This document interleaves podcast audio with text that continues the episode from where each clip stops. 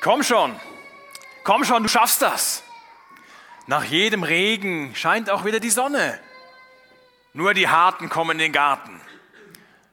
Das sind so Motivationssprüche oder die man vielleicht da und dort mal hört oder liest, die helfen sollen, irgendwie weiterzumachen und nicht aufzugeben und daran zu glauben, dass es doch irgendwie weitergeht oder irgendeinen Sinn gibt. Aber das können doch einfach leere Worte sein. Und also dahingesagt und die dann doch irgendwie verpuffen und gar nichts auslösen und gar nicht weiterhelfen. Dabei kommt jeder von uns mal irgendwann an seine Grenzen. Wir brauchen andere, die uns dann eben wieder motivieren oder die uns anfeuern, die uns wieder Mut machen. Das Thema heute Morgen wurde schon genannt, heißt dranbleiben ohne billige Durchhalteparolen. Ohne nur zu sagen, ach komm schon, irgendwie wird's schon. Und um dieses Thema geht's im fünften Kapitel, im letzten Kapitel vom Jakobusbrief im Neuen Testament. Wir schließen damit diese Reihe ab. Fünf Einheiten über den Jakobusbrief im Neuen Testament. Eben Jakobus, dieser Halbbruder von Jesus, er weiß, dass seine Leser, denen er schreibt, dass sie mit verschiedensten Problemen zu kämpfen haben. Letzte Woche haben wir gesehen, dass sie interne Querelen hatten, unter sich Streit hatten. Und Jakobus hat sie aufgefordert, diesen Streit zu beenden und sich neu auf ihren Gott auszurichten. Und zu diesen internen Problemen kamen auch noch solche von außen hinzu. Viele von diesen Christen, die haben gearbeitet für reiche Landbesitzer und diese Arbeitgeber haben sie ausgebeutet und haben ihnen zum Teil den Lohn vorenthalten. Jetzt, wie sollten sie damit umgehen? ungerecht behandelt, Streit, Schwierigkeiten, finanziell, wirtschaftliche Not. Was sollten sie machen? Darauf antwortet Jakobus oder schreibt ihnen diesen Brief. Und ich bin überzeugt, wir können was lernen daraus für schwierige Zeiten, in denen wir stecken oder die vielleicht noch auf uns zukommen, weil uns ist kein Leben versprochen, das irgendwie auf Wolke 7 70, 80, 100 Jahre läuft und wir sind irgendwie abgekoppelt davon, dass uns irgendwas Schwieriges widerfahren könnte. Was können wir lernen daraus, was Jakobus hier diesen, diesen Christen damals empfiehlt? Jakobus 5, ab dem Vers 7, schreibt er folgendes. Haltet nun also geduldig aus, Geschwister, bis der Herr wiederkommt. Denkt an den Bauern, der darauf wartet, dass auf seinem Land die kostbare Ernte heranreift. Ihretwegen fasst er sich in Geduld, bis der Herbstregen und der Frühjahrsregen auf das Land gefallen sind.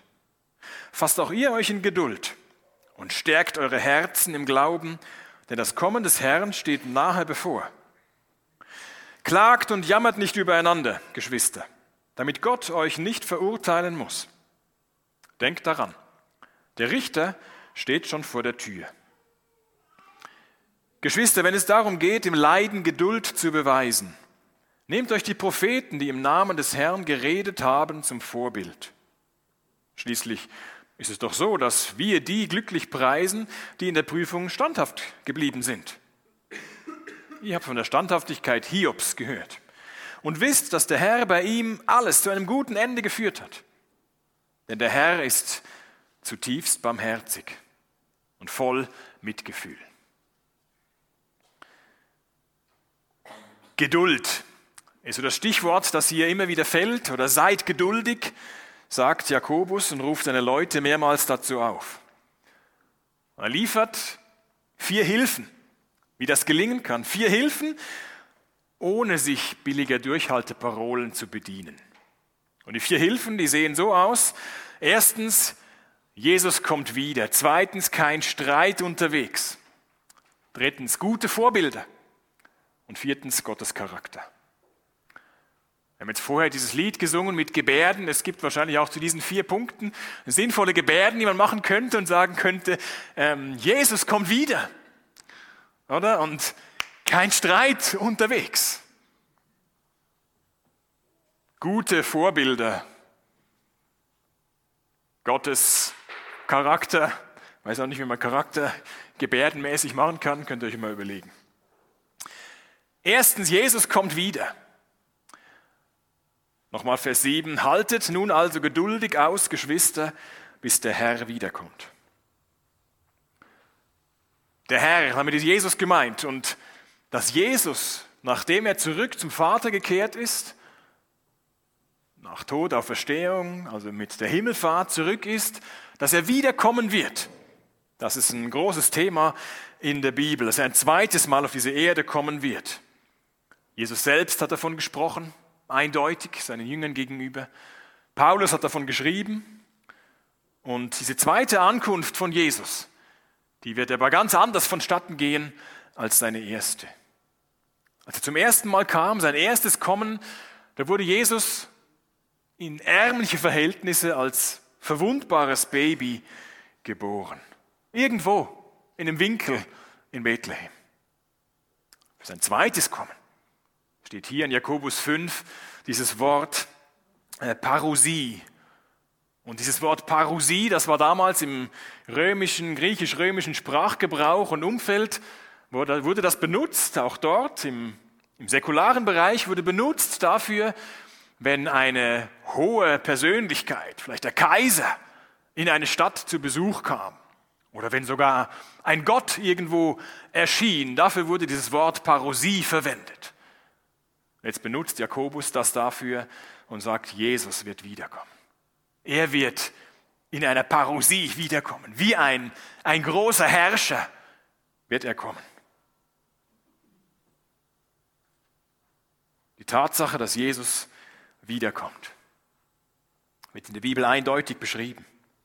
Und jetzt sagt Jakobus, geduldet euch, bis das geschieht. Doch wie lange würde das dauern? Vers 8 präzisiert, das Kommen des Herrn steht nahe bevor. Jetzt spricht man hier von der sogenannten Naherwartung. Dass also die ersten Christen damit gerechnet haben, Jesus würde sehr bald zurückkehren. Aber das war ja offensichtlich nicht der Fall. Bis heute nicht.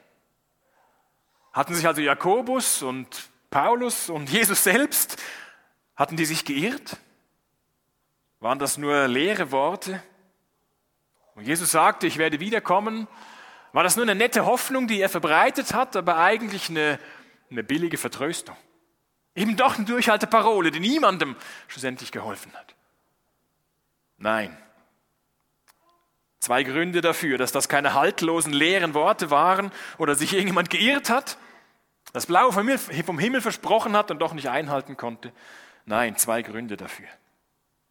Erstens, Jakobus schreibt seinen Brief circa 15 Jahre nach der Rückkehr von Jesus zu seinem Vater. Also 15 Jahre danach und ihm war schon klar, dass das länger dauern würde als ein paar Monate, oder ein paar wenige Jahre. Weil er schreibt das, Jesus kommt bald wieder. Mit dem Wissen, die letzten 15 Jahre war es nicht der Fall, es könnte vielleicht noch ein bisschen länger dauern. Zweitens hat Jesus zu Lebzeiten auf dieser Erde gewisse Gleichnisse erzählt, Beispielgeschichten, womit er eine Wahrheit weitergeben wollte. Und da gibt es mehrere dieser Gleichnisse, die von einer langen Zeitspanne handeln wo er immer wieder sagt, das Reich Gottes, die, die Realität Gottes mit dieser Welt, die gleicht zum Beispiel einem Herrn, einem Landbesitzer, der ins Ausland reist und seinen Besitz seinen Dienern anvertraut, die in seiner Zeit der Abwesenheit damit handeln sollen. Und nach langer Zeit, sagt Jesus, kommt der Landbesitzer zurück und fordert Rechenschaft. Was soll das anders heißen, als dass Jesus sagt, er wird ins Ausland gehen, zum Vater zurückgehen und nach langer Zeit zurückkehren und Menschen müssen sich dann vor ihm verantworten, was sie in ihrem Leben getan haben. Jetzt, ob etwas nah, nah ist oder ob etwas fern ist, das kommt ja immer auf die Perspektive drauf an, oder? Äh, dass wenn äh, wir hier in der Schweiz wohnen und Familie oder Freunde besuchen, die eine Stunde entfernt wohnen, dann finden wir ja, das ist, das ist ja ziemlich weit weg. Und das muss man gut planen und, und absprechen und, und da geht man nicht einfach mal so eben vorbei. Eine Stunde ist ziemlich weit weg. In USA, wenn du in USA wohnst, dann wohnt vielleicht dein Nachbar, je nachdem, wo du wohnst, äh, eine Stunde weit weg. Und der muss noch nicht mal dein Freund sein. Wenn du deine, deine Freunde, deine Familie besuchen willst, dann kannst du unter Umständen mehrere Stunden fliegen. Oder das sind ganz andere Dimensionen.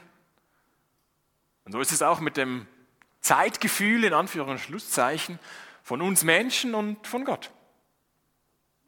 Wenn er davon redet, dass was nahe bevorsteht, dann heißt das unter Umständen was anderes, als wenn wir sagen, das ist jetzt also ziemlich bald.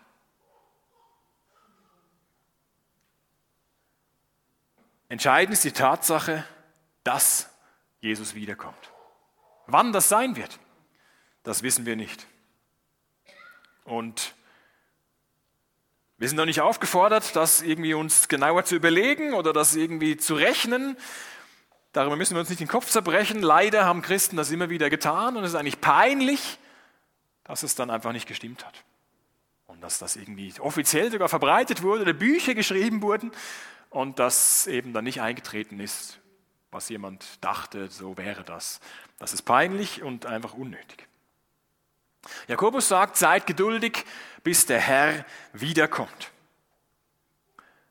Er empfiehlt also seinen Lesern, die ungerecht behandelt wurden, denen empfiehlt er nicht die Revolte und sagt ihnen nicht, ja, da, da muss jetzt, ihr müsst das selber in die Hand nehmen. Wehrt euch, schließt euch zusammen und wehrt euch dagegen eure Arbeitgeber. Das kann so nicht weitergehen.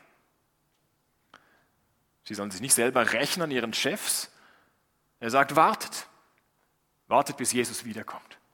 Weil er wirklich für Gerechtigkeit sorgen wird. Er wird, kein Unrecht wird bei ihm untergehen. Er wird für Gerechtigkeit sorgen. Wenn du in deinem Leben ungerecht behandelt wirst, bist du nicht aufgerufen dazu, dich selber zu rächen. Die Rache gehört unserem Gott. Bei ihm wird nichts, kein kleines Detail wird bei ihm vergessen gehen. Er wird wiederkommen und für Gerechtigkeit sorgen.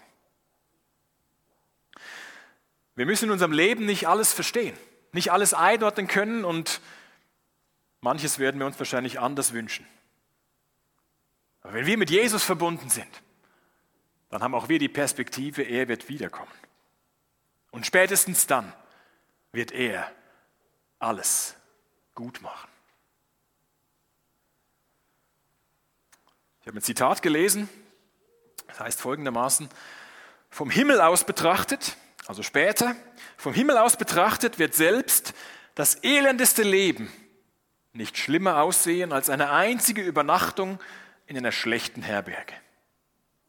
Nochmal vom Himmel aus gesehen, vom Himmel aus betrachtet wird selbst das elendeste Leben nicht schlimmer aussehen als eine einzige Übernachtung in einer schlechten Herberge. Bestimmt hast du schon mal irgendwo übernachtet, die Nacht verbracht, vielleicht als abenteuerliches Event geplant gewesen und du denkst, nie wieder. Das empfehle ich niemandem, dorthin zu gehen.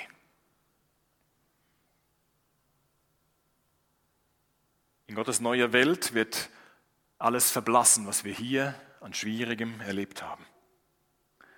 Und bis dahin brauchen wir Geduld. Bis dahin brauchen wir Geduld und das ist eine gewisse Spannung, in der wir leben. Dass man auf keinen Fall sagen kann, als Christ hast du ein in Watte gepacktes Leben und es wird von einem schönen Event zum anderen gehen. Nein, das wird uns nirgends, nirgends versprochen. Und wir leben in einer gewissen Spannung, dass wir uns manches auch als Christen vielleicht anders wünschen und denken und, und erhoffen und erbitten von unserem Gott. Aber der uns Geduld schenken möchte. Sein Heiliger Geist in uns will uns in uns Geduld wachsen lassen. Hebräerbrief Kapitel 10 drückt es so aus, was ihr jetzt braucht, ist Geduld, damit ihr weiterhin nach Gottes Willen handelt. Dann werdet ihr alles empfangen, was er versprochen hat. Jakobus vergleicht das mit dem Bauern, der warten muss. Der warten muss, dass der Regen zur passenden Zeit kommt, dass Gott den nötigen Regen schenkt. Und in der Zeit ist der Bauer aber nicht passiv, sondern er arbeitet. Und er versucht, ein optimales Wachstum möglich zu machen. Er trägt seinen Teil dazu bei. Genauso sollen Christen nicht einfach in Passivität verfallen, bis denn Jesus mal, der mal einst irgendwann vielleicht wiederkommt. Nein, Vers 8 sagt Jakobus, stärkt eure Herzen. Tut das in der Zeit, stärkt eure Herzen. Wie geht das? Indem wir uns gegenseitig ermutigen und erinnern, wir haben doch einen großen Gott, den einzigen. Was für ein guter Vater ist er. Alles Leben kommt von ihm und so weiter. Stärkt eure Herzen. Und zweitens, indem wir zu unserem Gott beten. Im weiteren Verlauf von Kapitel 5 greift Jakobus das Gebet auf und spielt eine große Rolle in den weiteren Versen. Und Paulus schreibt, aber der Herr ist treu. Er wird euch stärken. Er wird euch stärken und euch vor dem Bösen bewahren. Der erste Mutmacher zum Durchhalten auch in schwierigen Zeiten heißt, Jesus kommt wieder. Der zweite, kein Streit unterwegs. Nochmal Vers 9. Klagt und jammert nicht übereinander, Geschwister, damit Gott euch nicht verurteilen muss. Denkt daran, der Richter steht schon vor der Tür. Wie schon gesagt, die hier angesprochenen, die litten unter ihren Arbeitgebern. Und dann ist das ja schnell mal der Fall, dass wenn man gemeinsam unter etwas leidet, dass man vielleicht auch untereinander dann auf einmal sich verkracht und sich die Schuld zuschiebt und sagt, äh, du bist vielleicht schuld oder hätten wir nicht das machen sollen oder sollten wir nicht jetzt vielleicht das machen. Oder? Und dann kann intern, bei einem Fußballteam sieht man das zum Beispiel, wenn es gegen sie läuft, wenn sie ein Tor nach dem anderen kassieren, dann halten sie auf einmal nicht mehr so zusammen, sondern sie sagen, du hast jetzt nicht aufgepasst. Und hey, was ist los? So war das auch hier der Fall. Und darum sagt Jakobus, hey, streite nicht unterwegs. Halte zusammen. Klagt und jammert nicht übereinander. Jetzt um diese Streitereien ging es letzte Woche schon, darum jetzt nur kurz. Klar ist natürlich von außen betrachtet, dass so ein Streit wenig dazu beiträgt, die Probleme zu bekämpfen oder zu lösen oder anzugehen oder durchzustehen. Jetzt, was meint aber Jakobus mit dieser Begründung? Tut das nicht, damit Gott euch nicht verurteilen muss. Denkt daran, der Richter steht schon vor der Tür. Habe ich mich gefragt, ja, wieso schreibt er das? Bei Christen, er schreibt ja offensichtlich an Christen, er nennt sie Geschwister, aber Christen haben doch von Gottes Gericht gar nichts zu befürchten.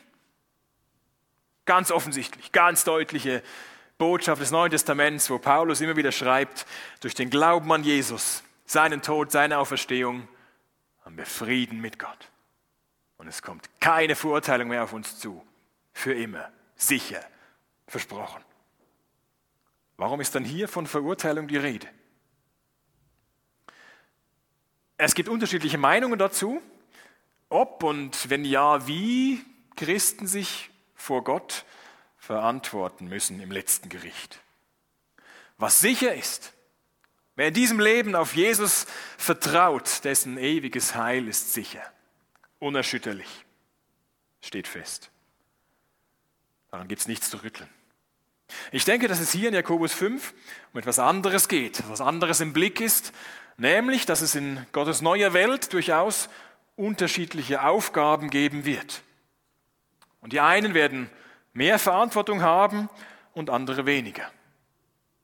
Und Jakobus möchte hier verhindern, dass die Christen durch ihre internen Streitigkeiten leichtfertig ihren himmlischen Lohn herabsetzen. Drittens. Gute Vorbilder. Drittens ruft Jakobus zum Durchhalten auf oder versucht dadurch zu motivieren, dass er auf gute Vorbilder hinweist. Geschwister, wenn es darum geht, im Leiden Geduld zu beweisen, nehmt euch die Propheten, die im Namen des Herrn geredet haben, zum Vorbild.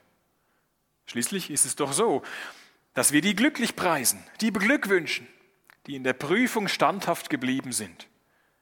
Ihr habt von der Standhaftigkeit Hiobs gehört und wisst, dass der Herr bei ihm alles zu einem guten Ende geführt hat.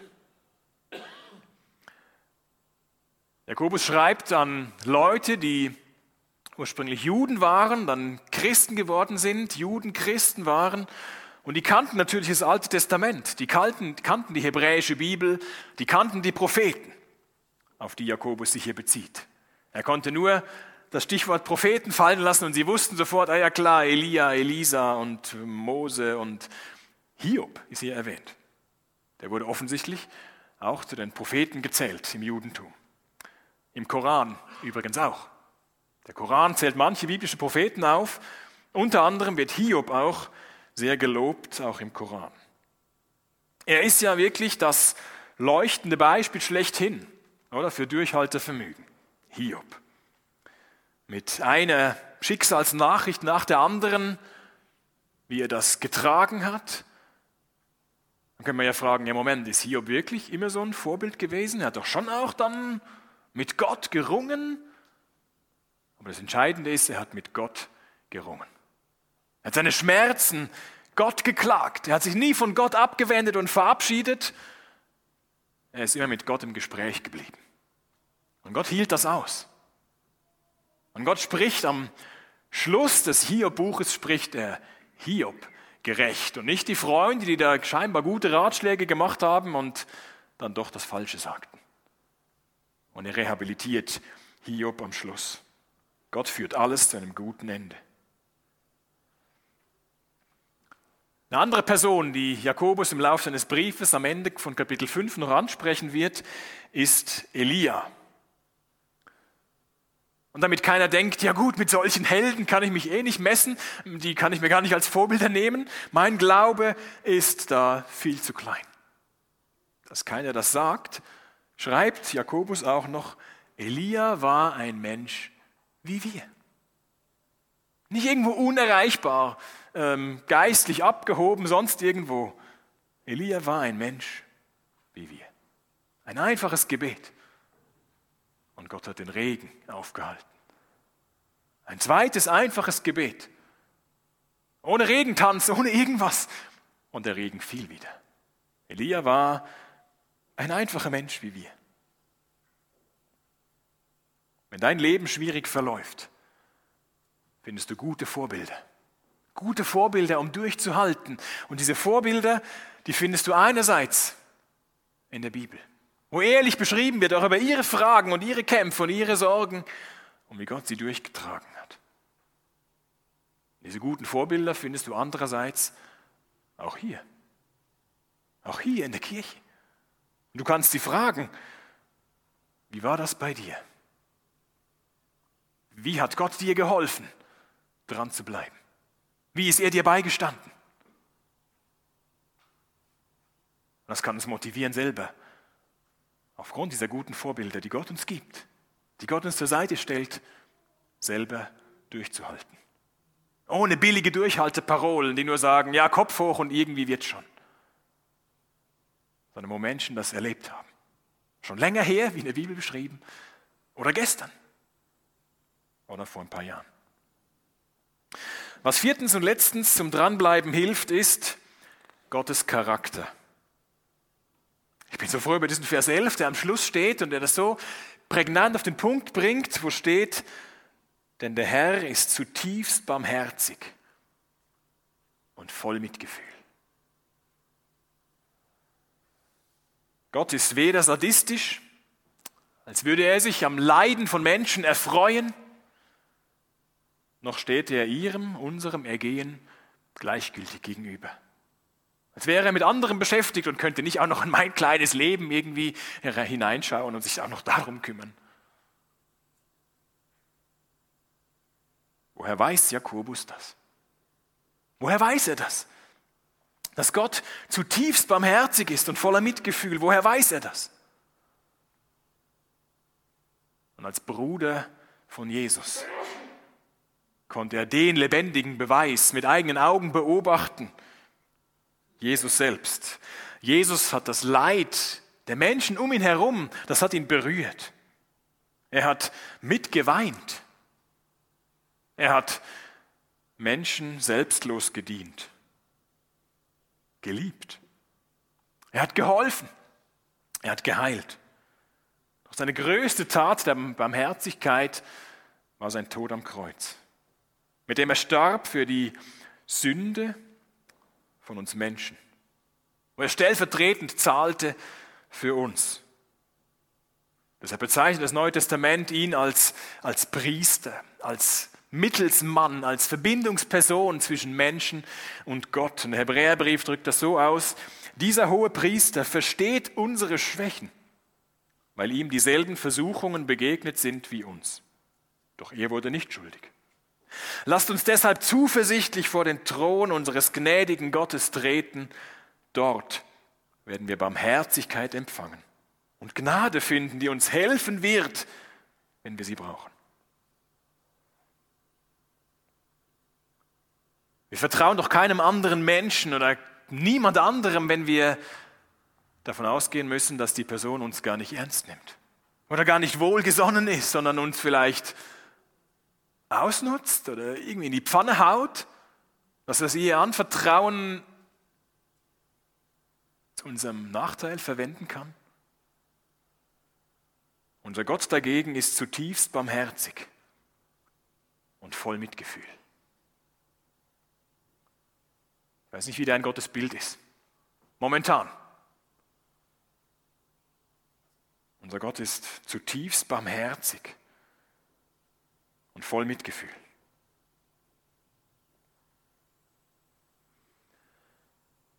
Der Brief von Jakobus beantwortet die Frage, wie sollen wir denn leben? Wie? Was heißt das? Jesus nachfolgen, konkret im Alltag. Zum Beispiel eben, wenn es Probleme gibt, wenn Geduld gefragt ist.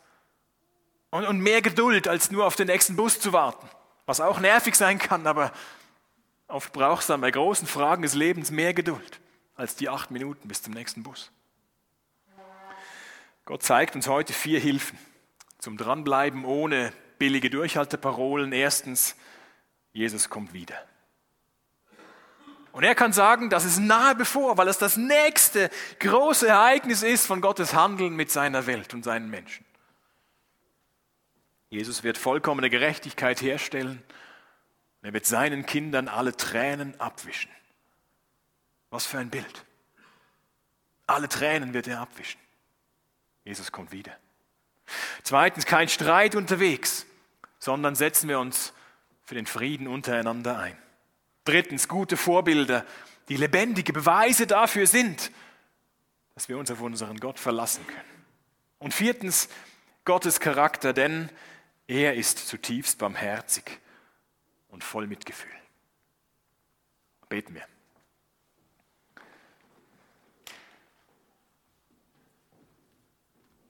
Danke, dass du das Leben dir ausgedacht hast. Danke, dass du das Leben am eigenen Leib erlebt hast, Jesus, als Mensch auf dieser Erde. Danke, dass du mitfühlen kannst, was wir erleben, was uns begegnet. An Freuden und an schwierigen Sachen. Danke, dass du das Größte auf dich genommen hast. Unsere Schuld. Wir dürfen deine Vergebung in Anspruch nehmen. Wir dürfen deine Barmherzigkeit und deine Gnade für uns annehmen und davon leben. Jeden Tag neu. Hilf uns unterwegs auf dich zu sehen, einander zu helfen dabei, uns gegenseitig Mut zu machen, ohne billige Durchhalteparolen, sondern mit Tiefe und Nähe und Liebe zu dir und zueinander. Danke, du bist der gute Herr, der gute Vater, der zutiefst barmherzig ist und voller Mitgefühl. Du weißt, was wir brauchen. Hilf uns, uns an dich zu wenden, vertrauensvoll und zu erleben, wie, wie du das gibst. Wir nah bei dir sein können, du unerwartete Veränderungen schenkst von Situationen, dich als der Herr und der König zeigst, der große Gott, gleichzeitig der liebevolle und nahe Vater. Amen.